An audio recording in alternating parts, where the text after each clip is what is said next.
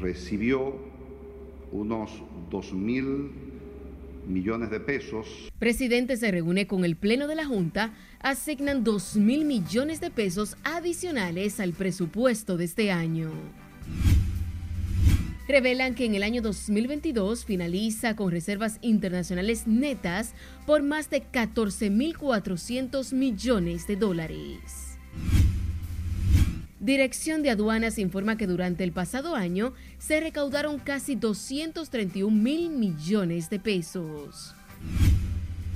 Si nosotros lo paramos, el país se cae. Nosotros queremos que entramos, deje trabajar. Camioneros paralizan tránsito en rechazo a restricción de circulación emitida por el Intrant. Expresidentes Hipólito Mejía y Danilo Medina se reúnen y se ofrecen pocos detalles del encuentro. Me siento mal después que esa bebé me falla. Autoridades sanitarias investigan posible muerte de cólera de niña de dos años en la Sursa. Policía mata en San Francisco de Macorís a ex convicto Wilman González y joven que le acompañaba. Y las autoridades investigan la muerte a tiros de dos hombres en el municipio de Los Alcarrizos.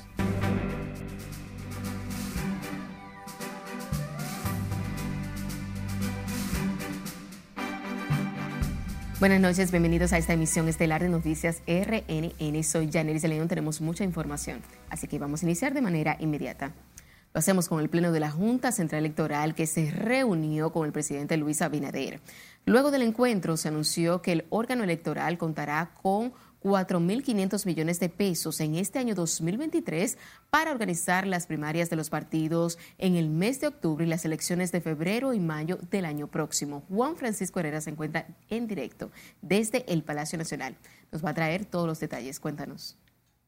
Gracias, buenas noches. Con esta partida adicional, la Junta Central Electoral podrá cumplir con los compromisos programados. La Junta Central Electoral eh, recibió unos 2 mil millones de pesos. Fue luego de la reunión del mandatario y el presidente de la Junta Central Electoral, Román Jaques Liranzo, que se asigna 2 mil millones de pesos adicionales al presupuesto del 2023 para el órgano de elecciones.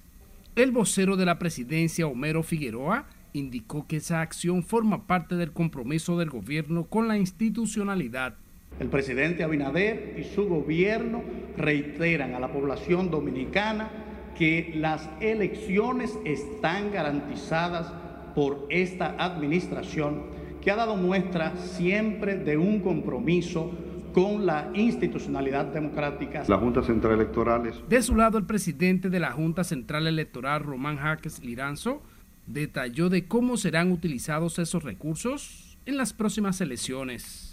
Esto permitirá a la Junta Central Electoral trabajar los proyectos de compras, contrataciones y adquisiciones con ocasión de las primarias y de las elecciones de 2024. Sin embargo, ha quedado como proyecto inmediato realizar reuniones periódicas con el Ministerio de Hacienda y con la Dirección Nacional de Presupuesto a los fines de ir trabajando la necesidad si fuese la ocasión de un presupuesto complementario de la Junta Central Electoral. También el presidente Abinader buscará consenso para aprobar las leyes de régimen electoral de partidos políticos en el menor tiempo posible, una preocupación que ha sido externada en varias ocasiones por el titular de la Junta.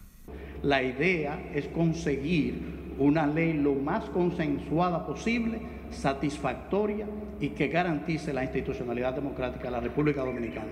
No será una ley a la carrera, sino una ley consensuada, con generosidad, con amplitud, con las miras de garantizar la democracia dominicana. Nosotros garantizamos unas elecciones basadas en la integridad electoral, eh, en base a ese calendario y si sugiere alguna modificación, adaptamos el calendario a la modificación. La Junta Central Electoral tiene su horizonte muy bien claro en una organización de las elecciones de 2024 y en la organización de las primarias. Jaques Liranzo también informó de la digitalización del registro civil para eliminar trabas burocráticas y que el país cuente con una ley moderna y referente para la región. En el encuentro también estuvieron presentes los miembros titulares de la Junta, Rafael Armando Vallejo Santelices, Dolores Altagracia Fernández Sánchez, Samir Rafael Chamí Isa, así como el consultor jurídico del Poder Ejecutivo Antoliano Peralta. Será el Congreso Nacional que tenga la última palabra si acoge o no las modificaciones hechas a la ley de régimen electoral y de partidos políticos que busca la Junta Central Electoral. Vuelvo contigo al estudio. Gracias, Juan. Para este año 2023, año preelectoral, el órgano de comicios tiene por delante dos grandes retos a los que deberá hacer frente. Organizar las logísticas para las elecciones del año 2024 y lograr la aprobación de las normas electorales, plataformas legales que según el presidente de la Junta son básicas para los comicios. Y como nos cuenta Margaret Ramírez, la Junta Central Electoral ha establecido un calendario de acciones que inicia su aplicación en este mes. En medio del reclamo de más recursos y la aprobación de las normativas que rigen las elecciones, la Junta Central Electoral inicia este mes la ejecución del calendario para los procesos internos de los partidos que deben celebrarse a mediado de este año. El órgano de comicios trabaja además en los procesos administrativos que dejarán preparado el escenario electoral del 2024. Este pleno tiene a bien llamar la atención a fin de que se puedan reconsiderar estos aspectos de la reforma.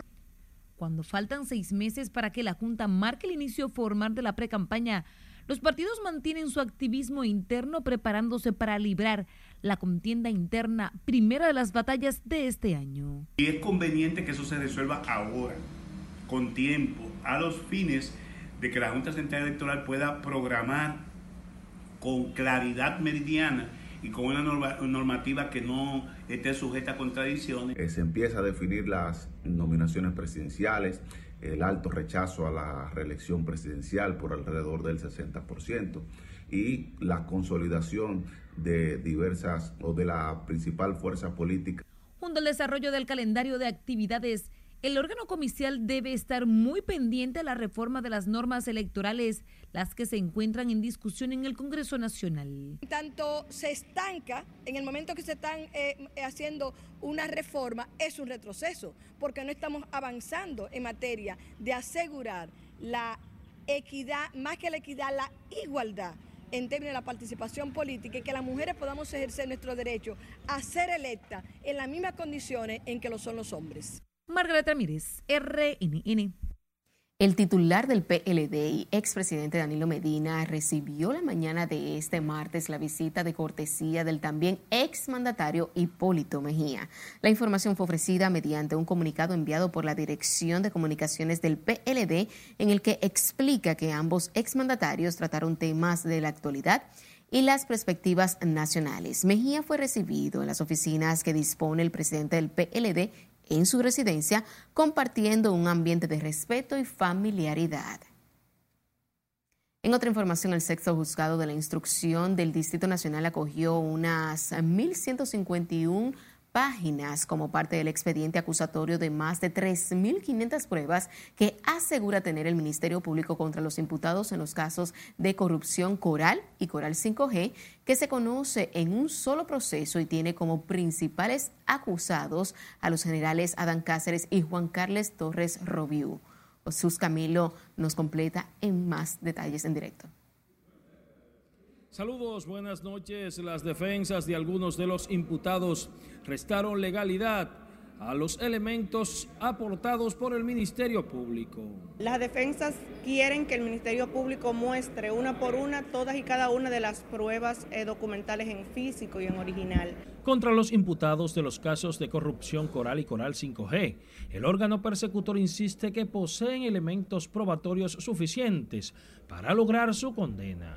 Existe una discrepancia entre lo que el Ministerio Público está ofertando como prueba pericial y el soporte que tiene como anexo lo vincula a un supuesto entramado mafioso militar policial en conexión con empresas y civiles que presuntamente defraudó al Estado dominicano con más de 8 mil millones de pesos. Que la jueza ha entendido, conforme a lo expuesto por el Ministerio Público, que en esta audiencia no se exhiben pruebas, eso es propio del juicio, que basta con su sola oferta y que las defensas en el plazo de los ocho meses que ha transcurrido en la celebración de esta audiencia debieron haberse acercado al Ministerio Público para poder ver todas las pruebas en original. Se ha avanzado bastante y no ha habido ningún tipo de problema. La jueza ha sido bastante consecuente, ha respetado el derecho de defensa de todas las partes envueltas y eso es propio del proceso. Ante la jueza Yanivet Rivas, las partes discutieron la utilidad, legalidad y pertinencia de las pruebas, a lo que restaron méritos las defensas de los imputados. Se le debe de recordar al tribunal de que real y efectivamente lo que se le está haciendo es un juicio, un mini juicio a las pruebas, por la cual eh, el derecho no fue bien tutelado para la defensa técnica en el día de hoy. Había una discusión en relación con la forma en la que el Ministerio Público está presentando la prueba. Algunas de las defensas planteamos que el Ministerio Público debía exhibir eh, las pruebas. Ante los incidentes planteados en el tribunal, el Ministerio Público aseguró que han transcurrido un plazo razonable desde julio del 2022 a la fecha para avanzar con mayor celeridad en la etapa preliminar del caso. La audiencia preliminar fue recesada para el próximo viernes 6 a partir de las 9 de la mañana. Los abogados solicitaron además que las pruebas aportadas por el Ministerio Público sean presentadas en físico para tener un mayor análisis de las mismas. Paso ahora contigo al set de noticias. Gracias, Camilo. Seguimos hablando de justicia ya que el ex procurador Jean Alain Rodríguez y otros tres imputados señalados en el caso de presunta corrupción de la Operación Medusa buscarán este mes su libertad tras cumplirse el pasado 29 de diciembre los 18 meses de preventiva que dictó el juez como medida de coerción. En ese mismo tiempo tienen detenidos el exdirector de Tecnología de la Información Javier Alejandro Forteza Ibarra, el exdirector administrativo Jonathan Joel Rodríguez Invert y Alfredo Alexander Solano Augusto, ex subdirector administrativo. El juez del tercer juzgado de la instrucción del Distrito Nacional fijó para el 17 de este mes la revisión obligatoria de la coerción al ex procurador Jean Alain Rodríguez. Abogados aseguran que es legítimo y se circunscribe a las normas el pedimento del juez Amaury Martínez del tercer juzgado de la instrucción del Distrito Nacional, quien solicitó al Poder Judicial su ascenso a un tribunal colegiado, los cuales están constituidos por tres jueces. Los togados precisaron además que cada juez tiene un tiempo estipulado por la ley en los tribunales y asimismo se inscribe en el proceso de ascenso por escalafón existe una ley, existe un reglamento y después que los jueces tienen X, cantidad de tiempo en el Poder Judicial, le corresponde un ascenso. Imagino que eso es lo que él está solicitando. La carrera cuenta con escalafones y se establece un periodo de tiempo que tiene que durar un juez para ser considerado para un ascenso, además de una serie de evaluaciones que se le hacen. Un derecho realmente que le asiste es un juez de carrera y independientemente del proceso o de los procesos eh, que él esté actualmente manejando, pues tampoco en nada le impide que solicite un ascenso. El juez Amori Martínez es el magistrado que conoce el caso de corrupción Operación Medusa, que tiene como principal imputado al ex procurador Jean Alain Rodríguez y otros 61 imputados entre personas físicas y jurídicas. El Centro de los Héroes, el mayor asentamiento de instituciones públicas y algunas privadas, registró una tímida integración laboral de sus empleados a pesar de haber concluido este martes el largo feriado de fin de año. Nelson Mateo con los detalles en la siguiente historia. La feria, el Centro de los Héroes, concentra una cadena de instituciones públicas y también privadas, muchas de las cuales siguieron de vacaciones este martes. El Poder Judicial abrió sus actividades administrativas, pero las audiencias fueron parciales. La reactivación es parcial, es muy limitado. Lo, que, está pasando ahora es simplemente reactivándose como, consecuencia de que eh, el viernes de la semana pasada no hubo justicia, el viernes antepasado tampoco hubo justicia. Y las, ustedes están viendo, las actividades son muy limitadas. Eh, Eso siempre es propio de esta época. Antes había vacaciones judiciales que era más racional. Uno del- del 21 de diciembre al 7 de enero no había justicia. En el Congreso Nacional siguen de vacaciones y el Senado se integra el próximo 10 de enero. No creo que sea justicia denegada, pero entiendo que el país necesita que los servidores públicos rindan su servicio como establece la Constitución y al mismo tiempo como debe ser un deber de todo ciudadano, que si le pagan para que rinda un servicio, debe cumplir con ello. La Junta Electoral del Distrito convocó a sus empleados de manera puntual, aunque los asistentes fueron pocos. El martes ya están funcionando. El viernes nosotros vinimos y estaba cerrado, pero ya hoy están funcionando. ¿Qué hoy? Hasta el nacimiento. ¿Se la rápida? Sí. ¿No agotó- no hay mucha gente? Sí hay un poco de gente, pero lo están haciendo rápido. ¿No te? No me gustó porque dijeron que no iban a cobrar y cobraron 500 pesos. Claro. Este parqueador ha sufrido en sus bolsillos el largo feriado y la poca asistencia este martes de funcionarios empleados a sus puestos de trabajo. Estaba ahí, pero gracias a Dios, Dios me ayuda siempre a conseguir el pan de cada día de mis hijos. Pero ha estado flojo porque no, no están llegando. No, no, estaba, sí, estaba flojo. Esto, tú sabes, no es lo mismo cuando tanto la empresa trabajando que cuando nada más hay dos o tres. No es lo mismo. Están, están fuera todavía. Están fuera. En la Suprema Corte, muy pocas audiencias se celebraron. El Congreso Nacional fue pautado a reiniciar sus labores administrativas y legislativas el día 10, salvo una convocatoria a sesión extraordinaria. Nelson Mateo, RNN. Las autoridades de Santiago elogiaron el buen comportamiento de la ciudadanía durante los días de asuetos de fin de año en esa ciudad. La señora gobernadora y presidenta del Comité de Prevención, Mitigación y Respuesta, Rosa Santos, expresó que en Santiago no ocurrieron tragedias en la madrugada del 31 gracias al trabajo del gobierno. Rosa Santos agradeció a los organismos de prevención y emergencias que trabajaron de manera incansable para evitar hechos lamentables en Santiago. Y recuerden seguirnos en las diferentes cuentas de redes sociales con el usuario arroba noticias RNN y a través de nuestro portal digital www.rnn.com.do porque actualizamos todas las informaciones las 24 horas del día, los 7 días de la semana. También recuerde escuchar nuestras dos emisiones a través de Spotify y de más plataformas digitales similares porque RNN Podcasts es una nueva forma de mantenerse informados siempre con nosotros. Es tiempo de nuestro primer corte comercial de la noche. Cuando estemos de vuelta, les contamos cuántos dominicanos llegaron repatriados desde Estados Unidos. nos dará una mayor capacidad de operación. Jefe del ejército entrega equipos militares en Dajabón. Y en San Francisco de Macorís, policía mata a expresidiario y otro hombre que le acompañaba al regreso. Les diremos de quién se trata.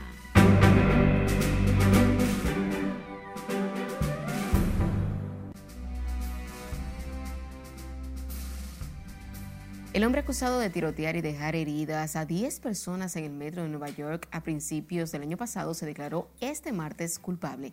Catherine Guillén está con nosotros y nos presenta el resumen de las internacionales de RNN. Así es, buenas noches. Frank James se declaró culpable en un tribunal de Brooklyn de 11 cargos. Uno de disparar un arma durante un delito violento y otros 10, uno por cada víctima, de ataque terrorista contra un sistema de transporte colectivo. Frank James, de 63 años, causó gran conmoción en la ciudad el 12 de abril de 2022 cuando dentro de un vagón de metro en el que viajaba durante la hora punta de la mañana lanzó dos bombas de humo y disparó indiscriminadamente contra los ocupantes.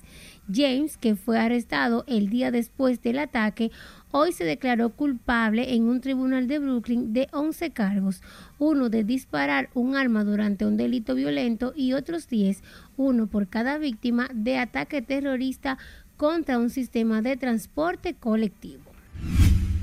Más de un centenar de migrantes haitianos llegaron este martes al sur de Florida a bordo de un velero en plena ola migratoria hacia ese estado del sur de Estados Unidos, según informaron medios de comunicaciones locales. El gobierno mexicano elevó a 17 la cifra de muertos por el motín del domingo en una cárcel de Ciudad Juárez en la frontera norte, donde además detuvieron a cinco personas por su presunta participación en el hecho que dejó también 15 heridos y 25 reos que se fugaron.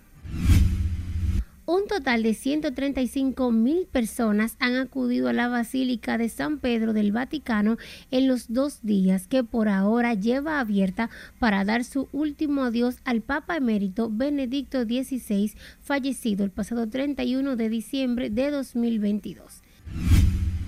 Con flores y oraciones, los rusos protagonizaron varias concentraciones este martes para rendir homenaje a decenas de militares muertos en un ataque en el este de Ucrania, un hecho que conmocionó a Rusia y desencadenó una ola de críticas a su ejército.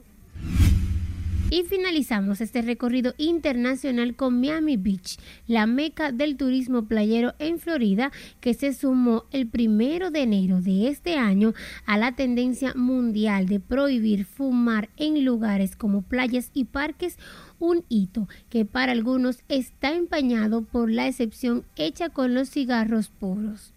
Los activistas antitabaco llevaban años peleando para librar a las playas de Florida del humo y las colillas y en 2022 han visto por fin que sus esfuerzos han dado algún resultado, aunque no todos los que persiguen. Hasta aquí las noticias internacionales de esta noche. Paso contigo. Gracias, Catherine. El Servicio de Inmigración y Control de Aduanas de Estados Unidos repatrió este martes al país a 74 ex convictos, el primer grupo de dominicanos de este año, luego de que cumplieran condenas por narcotráfico, homicidios, fraude, robo agravado y otros delitos. Los expresidiarios, 67 hombres y 7 mujeres, arribaron por el área de carga en el Aeropuerto Internacional de las Américas en un avión privado. Desde el aeropuerto de las Américas, los dominicanos fueron trasladados por autoridades policiales y la Dirección de Migración hasta el Centro de Retención de Deportados, ubicado en el municipio de Jaina de San Cristóbal, donde serán depurados. El comandante general del ejército entregó en la sede del décimo batallón en Dajabón la primera parte de flotillas de equipo militar. Nuestro corresponsal de la zona, Domingo Popoter, nos dice más. El comandante general del ejército, mayor general Carlos Antonio Onofre, se ha mantenido visitando la zona fronteriza. Para mantener esa moral y ese espíritu como lo estamos haciendo. En esta ocasión llegó a entregar la primera parte de los equipos y vehículos a los militares apostados en la fortaleza Beler de Dajabón. La construcción de la nueva instalación. Tal y como lo había anunciado en diciembre del año pasado, el presidente de la República, Luis Abinader. Para fortalecer la operatividad de nuestras unidades destacadas en la zona fronteriza. Eso nos, nos dará una mayor capacidad de operación para tener la listeza operacional que desde el primer día estamos anunciando. Cada día fortalecer más nuestras unidades para darle cumplimiento a nuestra sagrada misión. El comandante general del ejército aseguró que en los próximos días llegarán a la zona fronteriza más equipos y unidades aéreas. Entre los equipos y vehículos entregados por el jefe del ejército en Dajabón se encuentran radio de comunicación, camionetas con cámaras integradas para grabar 24 horas todas las incidencias, así como también motocicletas de alto cilindraje, entre otros. Esa es la primera partida. Recuerden también que vienen en las próximas semanas, si Dios lo permite, tendremos los vehículos blindados que llegarán también, que el señor presidente anunció. También tendremos, adicional al helicóptero que tenemos, vienen dos helicópteros nuevos también para la frontera. Además, el jefe del ejército resaltó que de manera continua da seguimiento a la operatividad de las unidades que se encuentran en la zona fronteriza, agregando también que se le ha puesto mucha atención a la calidad de vida de los soldados y sus familiares. En la provincia fronteriza de Dajabón, Domingo Popoter, RNN. El Partido Renovador Reformista respaldó la política migratoria del gobierno frente a la crisis que vive la vecina nación y que ha movido a miles de haitianos a cruzar la frontera con la República Dominicana. consideraron que el gobierno no debe bajarles a las acciones implementadas para frenar la inmigración irregular y reclamaron a los organismos internacionales hacer frente a la situación de inestabilidad que se vive en Haití. Consideramos adecuada la posición que vienen asumiendo las autoridades dominicanas en el sentido de reclamar a la comunidad internacional, sobre todo a las Naciones Unidas, que termine de hacerse cargo de esta solución efectiva al grave problema haitiano. Solución en la cual la República Dominicana puede colaborar como país, vecino y amigo, pero jamás asumir de manera total como quisieran algunas naciones grandes en rueda de prensa para hacer una evaluación de la situación política y económica del país para el 2023, el Partido Renovador Reformista llamó al gobierno a incrementar el patrullaje policial y emplear mano dura para combatir la delincuencia y también la criminalidad.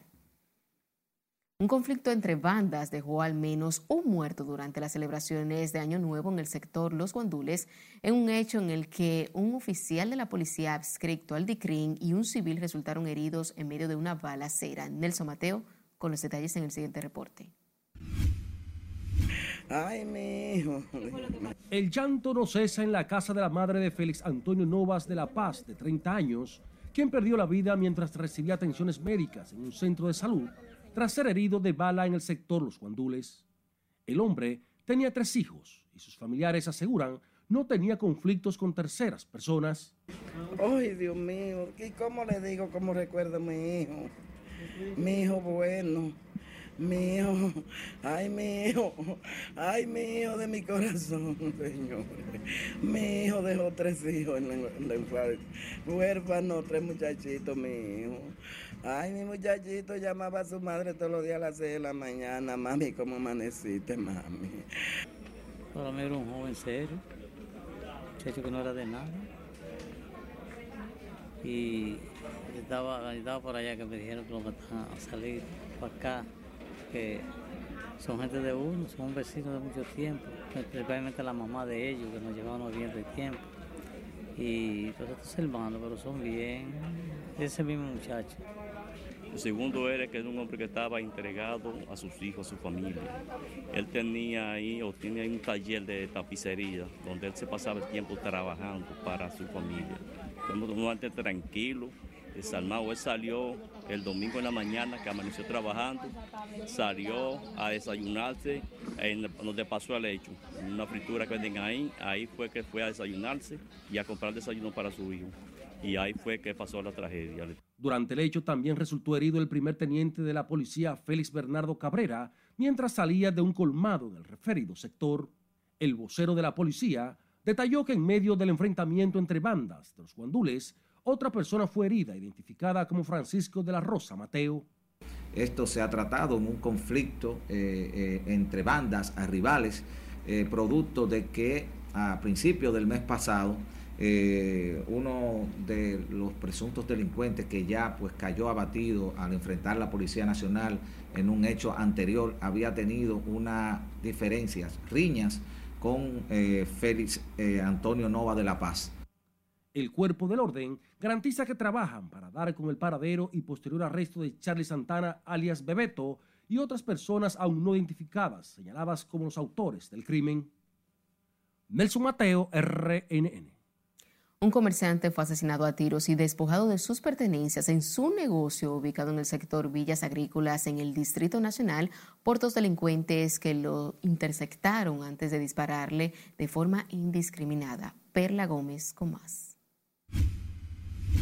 muy difícil que lo andaba buscando porque él siempre andaba 24/7 aquí en el barrio. Lo que pasa era que él tenía sus prendas.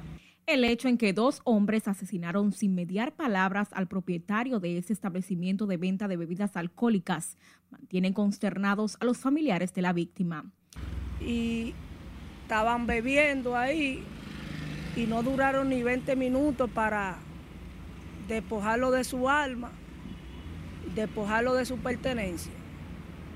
Y nosotros lo que queremos justicia. Porque ese hombre era una bella persona, ese hombre por eso era que le decían picapollo, porque le mataba el hambre a cualquiera. El asesinato del comerciante popularmente conocido como Pablo Picapollo quedó captado en las cámaras de seguridad de su negocio, que muestran cómo los desaprensivos le dispararon varias veces por la espalda. Según las versiones, se ve que fue como un asunto de un atraco. Se ve que él viene saliendo del negocio y ahí vienen los, las personas lo, lo interceptan y en ese movimiento dicen que hubo un disparo y ahí él pierde la vida. Desde el día en que se cometió el crimen, en el establecimiento ubicado en la diagonal casi esquina Pedro Livio en Villas Agrícolas, las puertas del negocio permanecen cerradas. La policía informó que profundiza las investigaciones para someter a los responsables a la acción de la justicia. Perla Gómez, RNN. Nos vamos ahora a la provincia de Duarte, donde un supuesto narcotraficante y un joven que le acompañaba fueron muertos a tiros en medio de un supuesto enfrentamiento con agentes de la Policía Nacional registrado en la calle Nino Rizek, esquina Castillo del municipio de San Francisco de Macorís. Se trata de Wilman González Paulino y José Antonio Vargas Marte, quienes supuestamente enfrentaron a tiros a una patrulla que le perseguía. Los cuerpos fueron trasladados al Instituto Regional de Ciencias Forenses mientras las autoridades avanzan con la investigación. Lamentablemente murió este martes en el Hospital Vinicio Calventi la joven Yamel Félix Pérez, quien fue herida de seis disparos por un sargento del ejército tras supuestamente negarse a bailar con él en Barahona. La mujer de 37 años permaneció entubada y bajo observación de un equipo médico del Calventi hasta el momento de su muerte. El suboficial del ejército, Eduardo Félix Ferreras, disparó repetidas veces a la mujer cuando ambos coincidieron en un centro de diversión del municipio Cabral de la provincia Barahona. Dos hermanos que viajaban a bordo de una motocicleta fueron muertos a tiros por varios desconocidos en el municipio de Los Alcarrizos. La policía identificó a las víctimas como Elvin Castro Canario, de 47 años, y a Celdo Peña Abreu, de 58 años. Los oxisos, de acuerdo a las autoridades, recibieron heridas por la espalda por sus atacantes en el sector Villa Linda de este municipio, sin explicarse hasta el momento las razones que motivaron este doble asesinato. Nos vamos a otra pausa comercial. Al regresar, sabrá el monto que constituye las reservas internacionales según un informe del Banco Central. Además, les contamos cuántos puntos se redujeron de la deuda pública durante el año 2022. Ella quedó con su mismo color. Parecía durmiendo ella y el Ministerio de Salud Pública investiga muerte de niña de solo dos años, presumiblemente por cólera. Esta es la emisión estelar de Noticias RNN. No le cambie.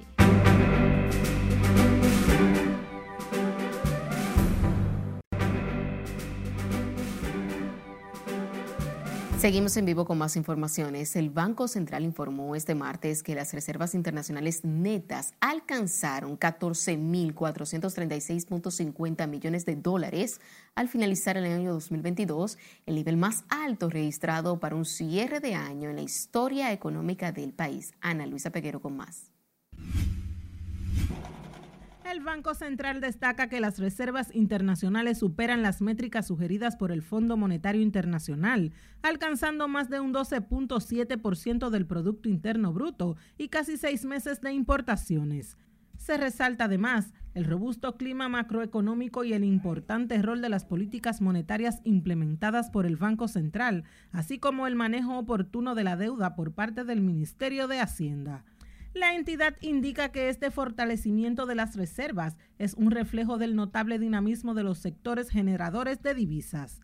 También pone en evidencia el buen desempeño del turismo, cuyos ingresos están por el orden de los 8.670.7 millones de dólares al cierre del año, lo que asegura que la inversión extranjera siga creciendo. El Banco Central informó que se espera que las exportaciones nacionales y de zonas francas alcancen una cifra récord de 14.200 millones de dólares, así como las remesas familiares que han aportado al país divisas por aproximadamente otros 10.000 millones. Ana Luisa Peguero, RNN. El ministro de Hacienda, Jochi Vicente, destacó este martes que la deuda pública dominicana como porcentaje del Producto Interno Bruto registró una reducción en el año 2022, afirmando que es menor la recibida por el gobierno en agosto del año 2020. A través de su cuenta de Twitter, Vicente informó que durante el citado periodo se logró bajar el endeudamiento del sector público en casi dos puntos porcentuales al pasar de un 61% a un 59.1%. Precisó que la reducción en la deuda del sector público no financiero ha sido mayor que la consolidada. La Dirección de Aduanas informó que al 31 de diciembre del año 2022 los ingresos que se recaudaron ascienden a 230.922.67 millones, siendo esta la primera vez en la historia de la institución que se supera la frontera de los 200 mil millones de pesos. El año 2022 ha desplazado el año 2021 y se ha convertido en el año de mayor recaudación. En este último se recaudó un total de 191.990.57 millones. Los ingresos recaudados a la fecha superan un 60% todo lo recolectado en el año 2019, lo que indica que se ha generado 86.695.98 millones adicionales respecto a ese año. Las autoridades de salud pública investigan la muerte de una niña en el sector La Sursa de esta capital que se presume falleció a causa del cólera, lo que sería la primera muerte en el país por esta enfermedad. Catherine Guillén conversó con la familia de esta menor y nos presenta la siguiente historia. Me siento mal después que esa bebé me falla. La niña de dos años falleció el pasado sábado 31 de diciembre luego de presentar signos de fiebre, vómito y diarrea. Fue una fiebre que a ella le dio. Y ella se sintió como incómoda cuando a ella le estaban poniendo los aparatos, la niña, que le pusieron muchos aparaticos por todos lados. Y ella se sentía incómoda y ella me llamaba, me llamaba. Parece, ahí le dio el paro. Doña Francia, abuela de la menor, asegura que fue el pasado viernes 30 que la pequeña empezó a presentar los síntomas. Según Salud Pública, la niña llegó a la carpa médica en estado crítico, además en estado de desnutrición, por lo que se presume estaba contagiada de la bacteria del cólera. Ella quedó con su mismo color, parecía durmiendo ella cuando murió. Los familiares de la infante se niegan a corroborar esta versión, destacando que la misma no está especificada en el acta de defunción. Aquí no vino salud pública a investigar. Y si había sido de cólera, no nos la entregan. Nosotros no le habíamos puesto la mano. Bueno, ahora me meto La abuela de la menor fallecida dijo que su muerte sucedió muy rápido, ya que el mismo viernes antes de su muerte, la niña se encontraba jugando y disfrutando junto a otros amigos. No, porque el viernes todavía ella no se había puesto tan mal, eso fue ya amaneciendo. Entonces yo cogí y me fui para el médico con ella, según la que ella se puso mal. Pese a que las autoridades aún están a la espera de la prueba definitiva para confirmar si la niña Ángela Martínez de dos años murió a causa del cólera, denunciaron que los últimos días los pacientes que presentan síntomas diarreicos se están automedicando en sus hogares y cuando llegan a buscar ayuda están más complicados.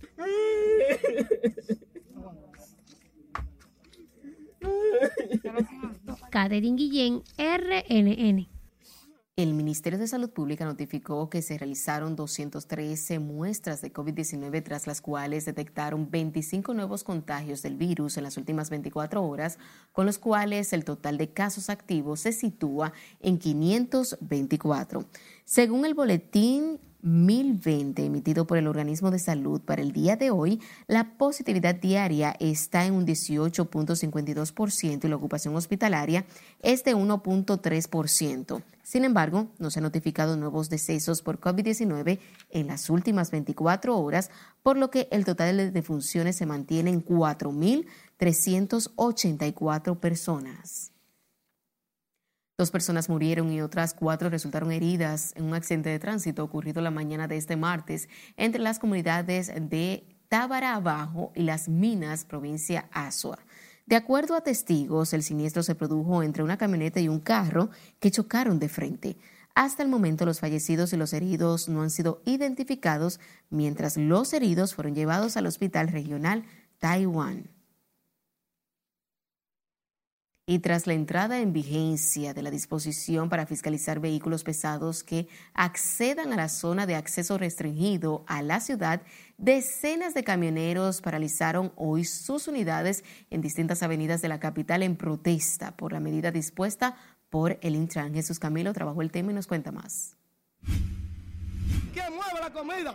Si nosotros lo paramos, el país se cae. Nosotros queremos que Intran deje trabajar. Los conductores de vehículos pesados bloquearon las avenidas Luperón, George Washington, Independencia y Máximo Gómez en el Distrito Nacional, en rechazo a la medida del Intran que le impide transitar en el centro de la ciudad.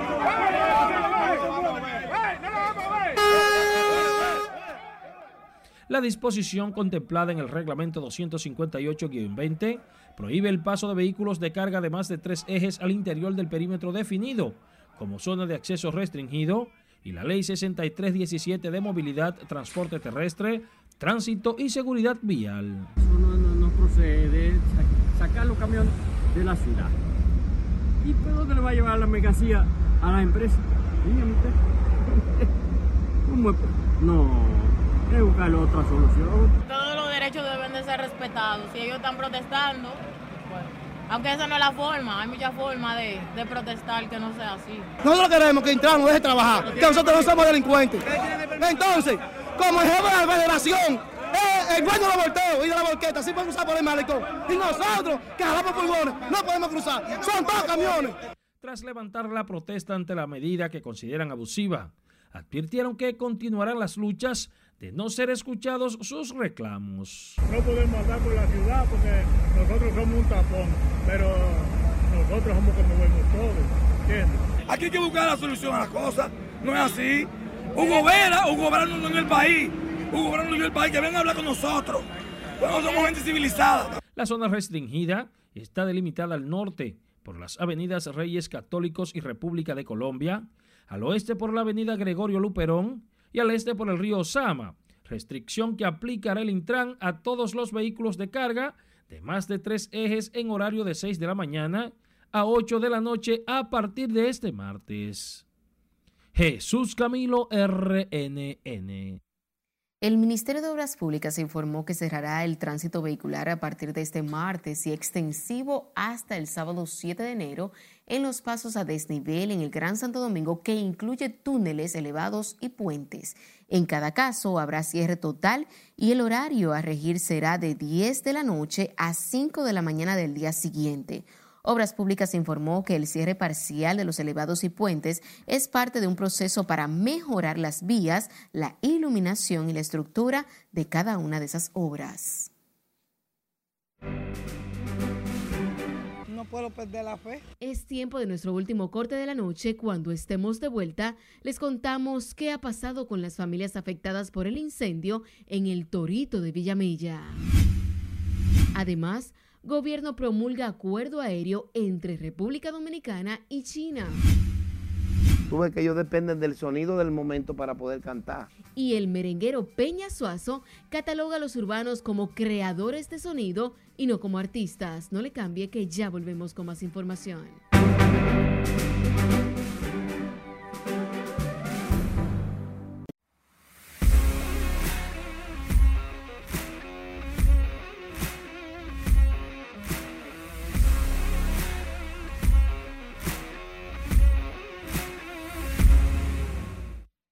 Muy buenas noches. Iniciamos la entrega deportiva en el Cibao, porque los gigantes campeones nacionales vigentes le dieron una tanda a las águilas cibaeñas. Ahí estaba Jamaico Navarro remolcando dos con un sencillo en el tercer episodio.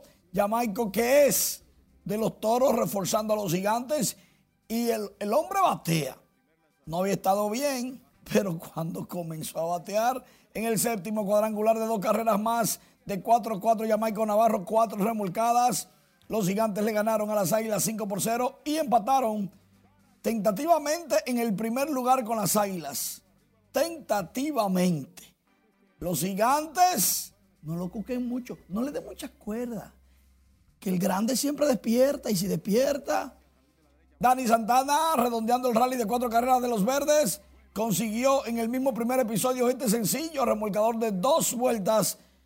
Las estrellas ganaban 4 por 0, luego el Licey hizo una en la parte baja de la misma primera entrada con batazo de Ronnie Mauricio. Fue un doble al final porque Mauricio titubeó al correr y le hicieron out en la tercera base con ese disparo de Robinson Cano que no la falla. Anotó Emilio Bonifacio, pero Ronnie Mauricio fue out en la tercera base y lo que pudo haber sido un rally sin outs se quedó en una carrera. Luego, Aquaman Jorge Alfaro ligó sencillo, remolcador de la segunda vuelta en la cuarta entrada y granito a granito, gota a gota, las estrellas veían su ventaja desvanecerse. Ya estaba 4 a 3 en el sexto cuando Ramón Hernández consiguió un dejadito caer, anotó a Cuamán, Jorge Alfaro, el juego 4 a 4. Pero en el octavo, Ramón Flores conectó cuadrangular y las estrellas están ganando 5 por 4 los Tigres del Licey atacando.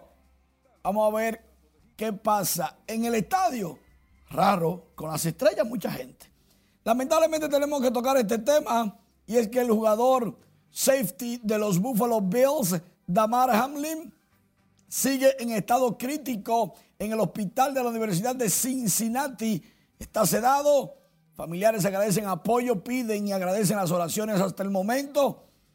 Este fue el, el- el preciso in- instante que Hamlin colapsó, el número 3. Chocó lo que aparentaba ser un choque de rutina, porque esos son los choques del fútbol americano, y cuando él se incorporó, se desmayó, se fue en negro. ¿Qué pasó? Dicen los médicos que tuvo un arresto cardíaco. Por otro lado, en la NBA, Donovan Mitchell implantó un récord este lunes con los Cavaliers. Logró 71 puntos, 8 rebotes, 11 asistencias, el séptimo jugador con más de 70 puntos en la historia de la NBA.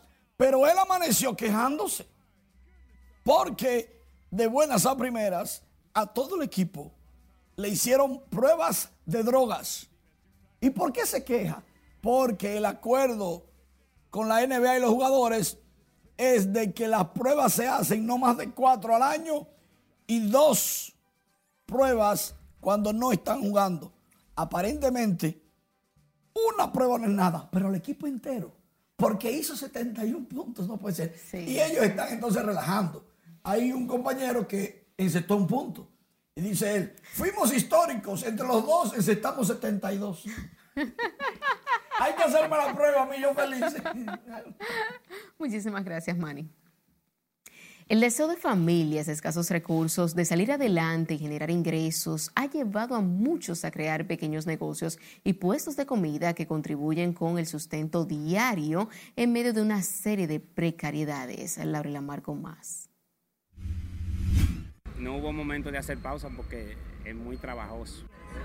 La esperanza de mejorar sus condiciones de vida en medio de las necesidades motiva a estas personas a crear negocios propios que se convierten en su sustento familiar.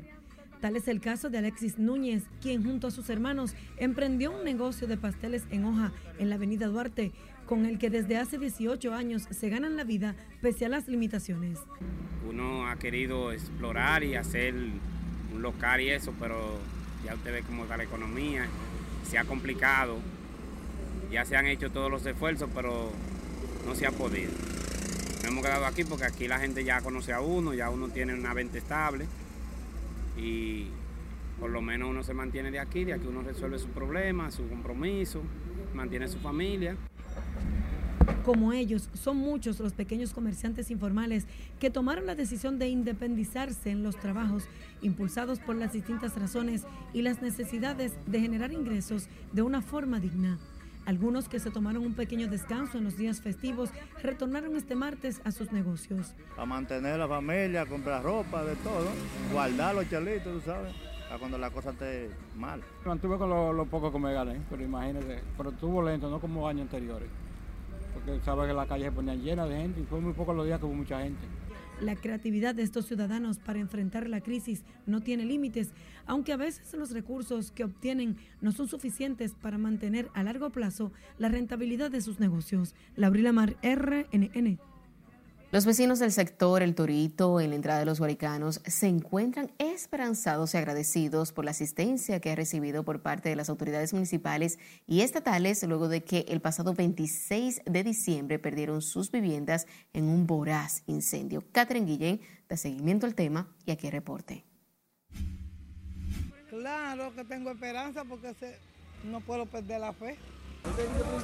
Aunque nada supera el trauma vivido la tarde del 26 de diciembre cuando un voraz incendio consumió sus viviendas, los residentes del sector El Torito en Villamella ven una luz al final del camino luego de recibir una mano amiga por parte del gobierno central, municipal y los demás vecinos del lugar. La verdad que ellos no nos han dejado solos, no.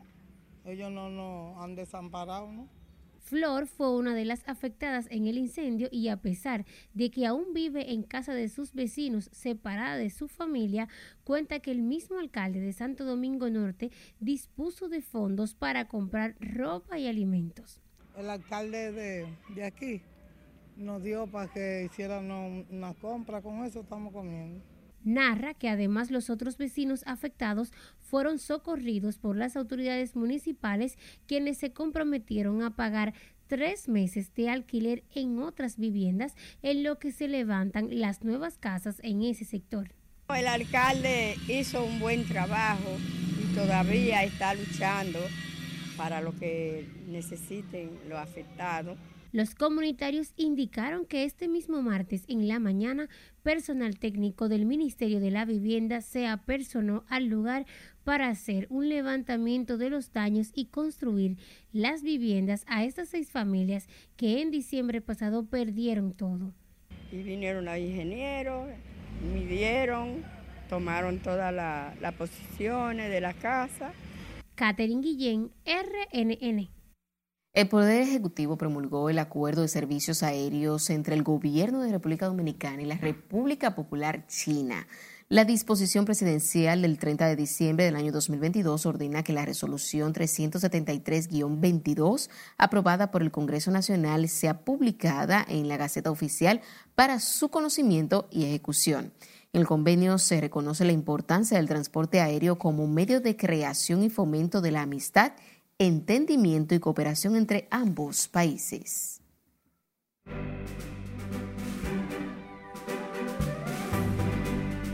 Para conocer las noticias del arte y del espectáculo, iniciamos con una exposición de artes visuales. Nuestra compañera Ivonne Núñez se encuentra desde el evento para conocer más. Buenas noches. Gracias y buenas noches. Me encuentro en el Hotel Catalonia en una exposición de artes visuales bastante interesante. ¿De qué se trata? Veámoslo a continuación. La Escuela de Arte Eliosnet y el Hotel Catalonia Santo Domingo presentaron hoy Ilvanando Ilusiones 2023 de lo clásico a lo moderno, exhibición de artes visuales del resultado de todo un año, donde participan 80 expositores entre edades de 2 a 17 años. La muestra visual estará abierta al público en la sala del quinto piso de las instalaciones de este hotel los días 4, 5, 6, 7 y 8 de enero desde las 9 de la mañana la música urbana se pega un cantante cada mensualmente. Porque la, los muchachos de la música urbana tienen que lograr que sea, que eso llegue a ser música. El cantante de merengue Peña Suazo se refirió recientemente a los exponentes de música urbana, exhortándoles que logren que este estilo sí llegue a ser música. Dentro de esa música hay que buscar, o dentro de esos sonidos creados, porque son más creadores sonidos que artistas Tú ves que ellos dependen del sonido del momento para poder cantar. Cosa que no pasa si tú contratas a Villalona. Intérprete de Mi Mujer Me Gobierna dio peso a sus declaraciones basándose en que el sentimiento y el ADN del dominicano es el merengue y que a lo bueno el tiempo no le pasa por arriba, refiriéndose al género musical bailable. El puertorriqueño Bad Bunny, que es tendencia en redes desde ayer por lanzar el teléfono de una fanática que según él no respetó su espacio y se acercó demasiado para filmarlo, al día de hoy se continúa hablando del puertorriqueño. Ahora ha salido a relucir otro video aparentemente la misma noche del incidente, pero en una discoteca que lo muestra arrebatándole el celular a otra persona que estaba también grabándolo. El actor estadounidense Jeremy Renner fue operado este lunes y permanece en la unidad de cuidados intensivos tras el accidente que sufrió el domingo con una máquina quitanieves. Según los últimos detalles, el actor y productor que interpreta a Ojo de Halcón en las películas de Marvel se encuentra en estado crítico pero estable tras haber salido de una cirugía consecuencia del traumatismo torácido y las lesiones ortopédicas que sufrió por la eventualidad. Avatar The Way of Water se mantiene a la cabeza de la taquilla de Estados Unidos con más de 86 millones de dólares recaudados durante su tercer fin de semana. Actualmente, el trabajo cinematográfico de James Cameron a nivel global ha logrado recaudar más de 1.401 millones de dólares, colocándose como el segundo film más taquillero de 2022. Y si aún no han visto esta película, les invito a verla porque es sumamente interesante, además de que tiene un bonito mensaje. Hasta aquí diversión, pasen un feliz resto de la noche. Gracias, finalizamos esta emisión estelar de Noticias RNN. Feliz resto de la noche.